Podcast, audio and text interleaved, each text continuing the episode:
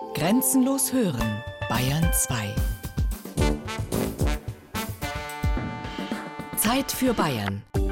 Features aus dem ganzen Freistaat. Sonn- und Feiertags kurz nach 12.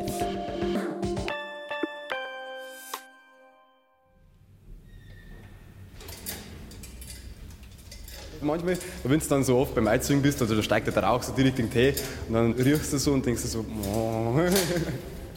also das ist normal.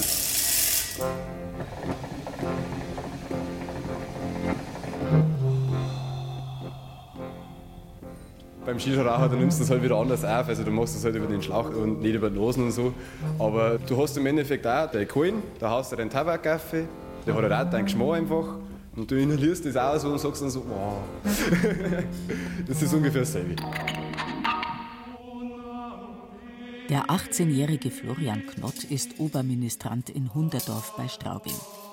Jetzt, in der Fastenzeit, schwingt er das Weihrauchfassel nur zur Probe. Ich habe angefangen mit Nein und jetzt bin ich 18 und dann bist du wirklich da so weit, dass du sagst, oh, ich möchte das Weihrauchfassel machen. Da bist du der Größte dann an dem Tag und du machst das Fassel gehst wirklich ganz vorne rein und da bin ich echt stolz auf mich selber, dass ich dann das so weit geschafft habe, dass ich dann immer als Erster reingehen darf. Das ist ein schönes Gefühl, auf jeden Fall. Zu seinem Leben gehört das Ministrieren genauso wie die Shisha-Lounge in Straubing, wo er sich mit seinen Freunden trifft. Ich gehe in die Shisha-Lounge aus Gemütlichkeitsgründen einfach. Ich bin zwar ein Typ, der gerne abfeiert, aber ich bin ja dann auch wieder so weit, dass ich sage, ich möchte mit den Gruppen beieinander sitzen und einfach wegen ratschen. Wir haben ja meistens so 15, 20 Leute. Da ratschst du halt immer mit dem, dann mit dem, dann mit dem und dann bist du halt einfach so mittig beieinander und deine Freunde haben dabei. Weil wenn du Disco bist, dann kannst du nicht miteinander reden. Dann musst du ja oblieren. Das Gotteshaus und die Shisha-Lounge. Zwei Welten. Für Florian ist das völlig normal. Gott ist ihm wichtig. Weil es einfach so Halt ist, wo du dann festhalten kannst. Wenn du irgendwie traurig bist oder wenn du einen komischen Kopf hast, dann sagst du, jetzt rede ich mal wieder mit dir. Für mich ist das einfach so ein richtig schöner Halt. Den mega die eigentlich andere auch vermitteln, aber wenn die das nicht glauben, dann glauben die das nicht. Also da kann man echt nichts machen.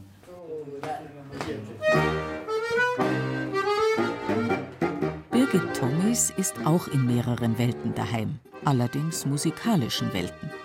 Sie kommt aus der traditionellen Volksmusik, hat aber auch schon im klassischen Orchester und in Jazz-Big Bands gespielt, bis hin zu Techno, Rap und Hip-Hop. Ich bin da relativ schnell, dass ich sage, äh, das gefällt mir jetzt brutal, unglaublich, aber wenn ich am nächsten Tag dann wieder mit einer anderen Gruppe unterwegs bin, dann gefällt es mir da auch brutal. Also von daher bin ich so ein bisschen überall daheim.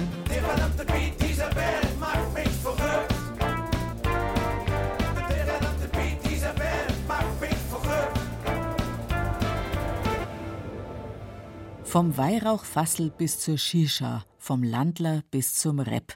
Keine Generation zuvor in Bayern hatte so viele Möglichkeiten wie die Jugendlichen heute. Für viele Abiturienten gehört es einfach dazu, erst einmal auf Weltreise zu gehen, bevor sie sich für einen Beruf entscheiden. Das ist genauso akzeptiert wie der Gegenentwurf von fest verwurzelten Jugendlichen, die es kein bisschen hinauszieht aus ihrem schönen Bayernland. Für Florian Knott ist völlig klar, dass er dort bleibt, wo er herkommt. Er wohnt auf einem Einödhof in der Nähe von Hunderdorf, einer kleinen Ortschaft bei Straubing. Ich möchte nirgendwo in der Stadt, ich möchte nicht ins Dorf, aber ich möchte daheim bleiben. Einfach daheim bleiben, wo alles so ist, es sich gehört. Und da meine Familie aufziehen, meine Kinder aufziehen, ein Haus bauen. Also wenn es natürlich finanziell alles so hier habe, wie ich es mir vorstelle, dann habe ich mein eigenes Haus, da lege ich mich dann auf meine Couch oder auf mein Bett und sage so, jetzt habe ich es geschafft, was ich wollte. Das sind so Ziele, die ich eigentlich habe für die Zukunft. Der 18-jährige Florian Knott ist schon jetzt ziemlich zufrieden mit seinem Leben. Seine Ausbildung als technischer Produktdesigner macht ihm Spaß. Er konstruiert Lastwagenanhänger in Straubing und hat seinen Traumberuf gefunden. Die 18-jährige Charlotte Rieser aus Straubing hat da ganz andere Ideale. Nach dem Abitur hat sie ein knappes halbes Jahr in Nepal in einem Kinderheim gearbeitet. Jetzt will sie Kunst studieren, weil Zeichnen und Malen ihre Leidenschaft sind. Wie wichtig ist ihr ein guter Job? Das ist mir bis jetzt noch egal. Schauen wir mal, wie lange, aber bis jetzt ist mir noch egal. Da findet man schon irgendwie seinen Weg. Ich habe mal so einen Philosophen in Nepal getroffen, der hat zu mir gesagt, ich soll einfach nur das machen, was mir gerade einfällt, weil man findet immer irgendwie seine Sachen. Ich fange jetzt einfach mal das an zum Studieren, weil das interessiert mich echt und das macht mir echt mega Spaß und ich mag da unbedingt was lernen. Und ich weiß, dass ich damit glücklich wäre. Charlotte wollte im Gegensatz zu Florian schon immer hinaus in die Welt, andere Kulturen und Menschen kennenlernen. Man ist viel offener geworden dadurch. Und man ist sehr gestärkt daraus vorgegangen, weil man ist irgendwie auch selbstbewusster geworden. Man hat ganz andere Werte gekriegt. Man schätzt plötzlich das Leben, das man da bei uns hat, zum Beispiel, dass man einfach eine warme Dusche hat oder ein Haus, wo man wohnen kann und einen Kühlschrank voll und dass man auch in einen Supermarkt reingehen kann, wo wirklich alles ist und nicht drei verschimmelte Tomaten oder irgendwie sowas. Das schätzt man einfach viel mehr wert. Die Zeit in Nepal hat die junge Frau aus Niederbayern geprägt. Sie hat gelernt, dass man auch mit wenig glücklich sein kann. Ein Beruf, der ihnen Spaß macht, das ist das Wichtigste für neun der zehn Jugendlichen, die in diesem Feature zu Wort kommen. Florian Fuchs, Freund und Ministrantenkollege von Florian Knott, hat noch keine Idee, was er mal werden will. Erstmal jetzt im Frühsommer das Abitur schaffen, dann vielleicht ein freiwilliges soziales Jahr und dann mal schauen. Beruf, Job, sollte Spaß machen. Und ob ich dann jetzt seit 5000 im Monat verdiene oder gerade 2000, das sage ich jetzt vielleicht, das sind zehn Jahre anders. Aber jetzt bin ich nur der Meinung, solange mir der Beruf dann glücklich macht, ist genau der richtige für mich. Die 19-jährige Anna Roth, Freundin der Nepal reisenden Charlotte, studiert Englisch für Lehramt Gymnasium und Schulpsychologie und hält den finanziellen Aspekt bei der Berufswahl auch für zweitrangig. Ich finde schon, dass der Beruf wichtig ist, den man dann hat. Weil es ist doch ein Teil von einem selber und es muss einen einfach doch erfüllen und irgendwie glücklich machen. Freilich, irgendwann hat man vielleicht Kinder und geht nicht mehr so oft arbeiten. Vor allem jetzt ich als Frau habe das eigentlich schon vor, dass ich dann daheim bin. Aber irgendwann sind die Kinder doch erwachsen und man geht doch wieder in den Beruf. Und dann muss das schon was sein, was einen einfach glücklich macht, wo man jeden Tag gern aufsteht und hingeht. Also mir ist es schon sehr wichtig, dass ich was mache, was mir wirklich Spaß macht. Auch Patrick Jipp, Freund von Anna und Charlotte, hat sich einen Beruf ausgesucht, von dem er hofft, dass er ihn glücklich machen wird. Nach seinem freiwilligen sozialen Jahr in einer Einrichtung für psychisch kranke Menschen wird er Psychologie studieren. Aber ihm geht's bei aller Erfüllung im Beruf auch ums Geld. Patrick möchte gut verdienen. Er leistet sich gern Mode und hat eine große Musiksammlung. Für mich ist Geld einfach eine Möglichkeit, mein Leben angenehm zu gestalten. Ich kenne mich selbst, ich leiste mir gern was. Und wenn ich sage, ja, Hauptsache mein Traumberuf und Geld ist nicht so wichtig, dann weiß ich, dass ich nicht so glücklich sein werde letztendlich. Bei mir muss beide stimmen. Zwei Ziele also, Traumberuf und Geld. Doch nicht mal für den Traumberuf wollen die ansonsten völlig unterschiedlichen jungen Menschen weit weggehen. Sogar Charlotte, die nach ihrer Zeit in Nepal auf alle Fälle noch weitere Erfahrungen im Ausland machen will. Aber vielleicht in die ganz andere Richtung, nochmal Richtung Südamerika oder so. Oder vielleicht einmal in eher einen westlicheren Staat, also in eher einen reichen Staat wie Amerika oder sowas. Oder Neuseeland. Da hätte ich schon noch ein bisschen ausprobieren. Allerdings glaube ich, man hätte insgesamt trotzdem in Deutschland leben. Weil es ist halt einfach die Sprache, mit der man aufgewachsen ist. Und man kann sich nie so gut ausdrücken in andere Sprachen wie in seiner eigenen. Und das wird mir, glaube ich, unglaublich nerven. Und deswegen man hätte ich in Deutschland leben bleiben. Die anderen ziehen den Kreis, den sie nicht verlassen wollen, noch enger.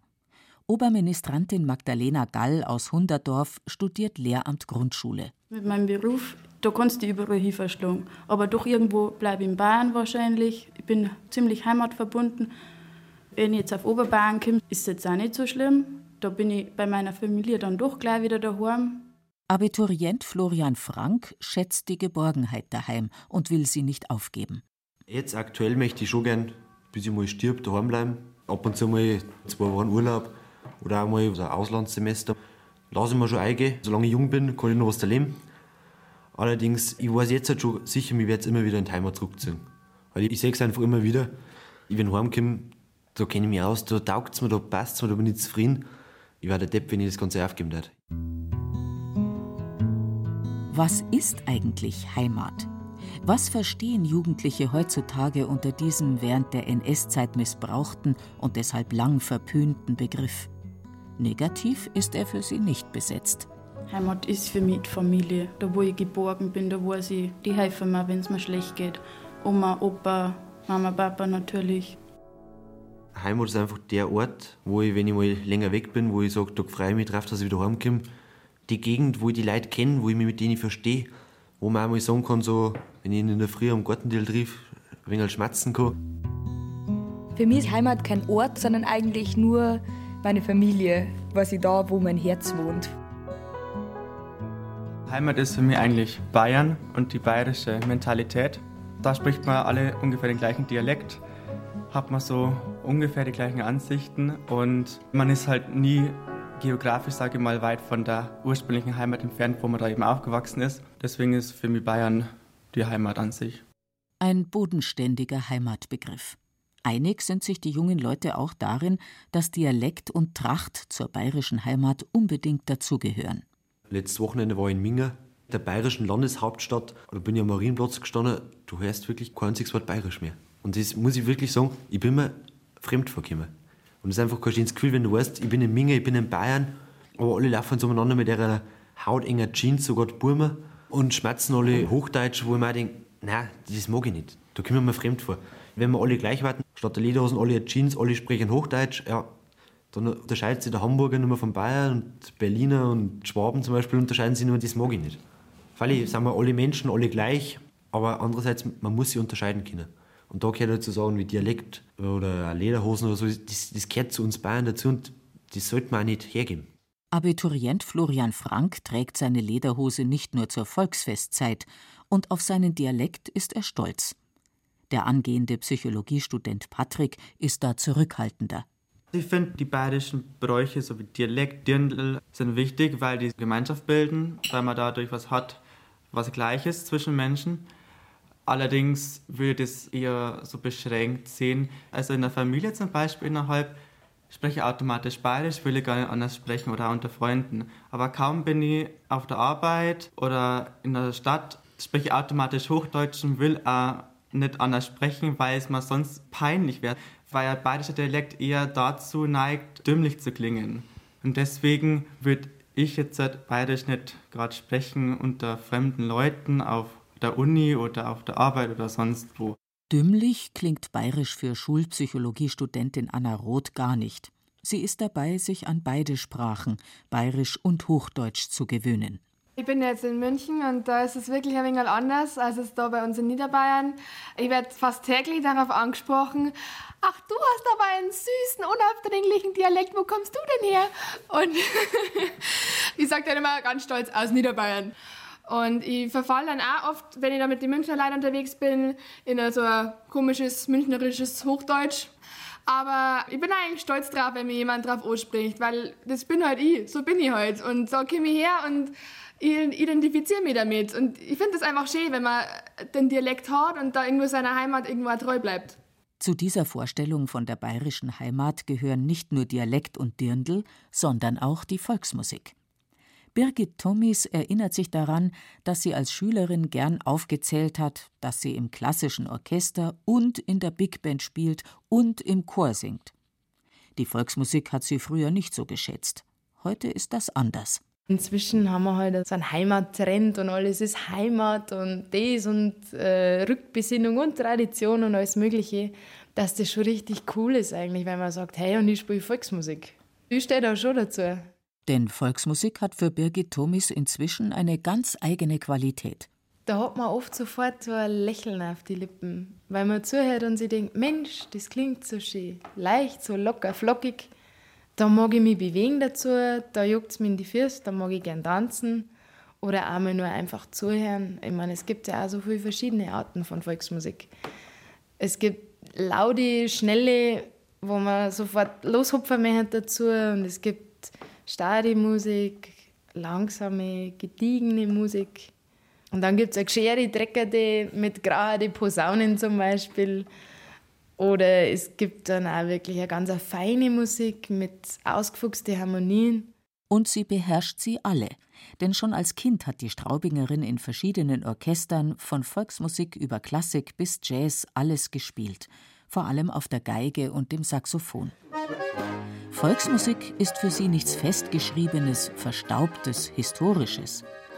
Da ist es nur folgerichtig, dass sie mit dem in der Volksmusik völlig unüblichen Saxophon in einem Trio spielt. Entstanden ist dieses Trio, die Großstadt Borzen, aus einem Zufall, erzählt Matthias Pürner. Das hat sich einfach am Wirtshaustisch so ergeben. Da war halt gerade kein Tuba da und gerade kein Kontrabass nicht da. Und dann haben wir gesagt, ja, was ist denn, irgendein Bass brauchen wir? Was ist denn das Tiefste, was wir da haben? Und dann war halt das Bariton-Saxophon da. Es schiebt brutal, es hat äh, gute Wucht und es macht einfach brutal Spaß damit zu spielen. Und deshalb besteht die Großstadt Borzen aus Birgit am Baritonsaxophon, Matthias an der Zirch und Bernie an der Gitarre. Die drei sind eigentlich Volksmusikanten, aber Zirchspieler Matthias Pürner nimmt in seine Kompositionen auch Anregungen aus anderen Kulturen hinein.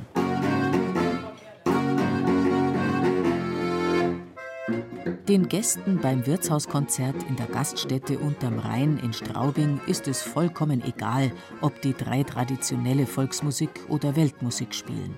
Ich finde super. Die bringen Stimmung ein. Die haben lustig, die haben gut drauf. Passt zu uns. Der Spaß am Selbermachen ist für Matthias Pürner aus Altenmarkt der eine Grund, warum gerade wieder junge Leute zur Volksmusik finden. Ist der zweite Grund vielleicht, dass sie sich damit von der Eltern- und Großelterngeneration mit Stones und Beatles abgrenzen wollen? Ich glaube, dass das einfach so eine Gegenbewegung ist, zu dem es wird alles immer mehr gleichgeschalten. Auch musikalisch, was man im Radio hört, ist immer mehr der gleiche Senf. Das hat nichts damit zu tun, dass man sich von den Alten abgrenzen möchte. Man möchte sich ein bisschen abgrenzen von dem Mainstream. Die sind für irgendwas gestanden.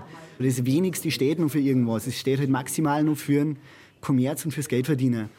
Und damit kann man sich schwer identifizieren. Und das finden halt ganz viele Junge auch in der Volksmusik, weil es ist eine Musik, da können sie selber spielen. Sie können sie mit Freunden treffen, sie können vor einem Publikum spielen, sie können in einem Verein mitgestalten. So klingt die Knabenkapelle Dachau, die schon seit über 60 Jahren junge Leute an die Blasmusik heranführt. Das ist auch die Knabenkapelle Dachau, allerdings die Untergruppierung Big Band Dachau, die seit drei Jahren ganz neue Wege geht. Sie kombiniert Techno, Rap oder Hip-Hop mit klassischen Bläsersätzen und das alles live in Clubs zum Tanzen. Der 16-jährige Thomas Salvermoser hat lange blonde Rasterlocken und steht bei der Big Band am Schlagzeug. Das passt aber er spielt auch im traditionellen schwarz-blauen Gewand in der Knabenkapelle, trotz Rasterlocken.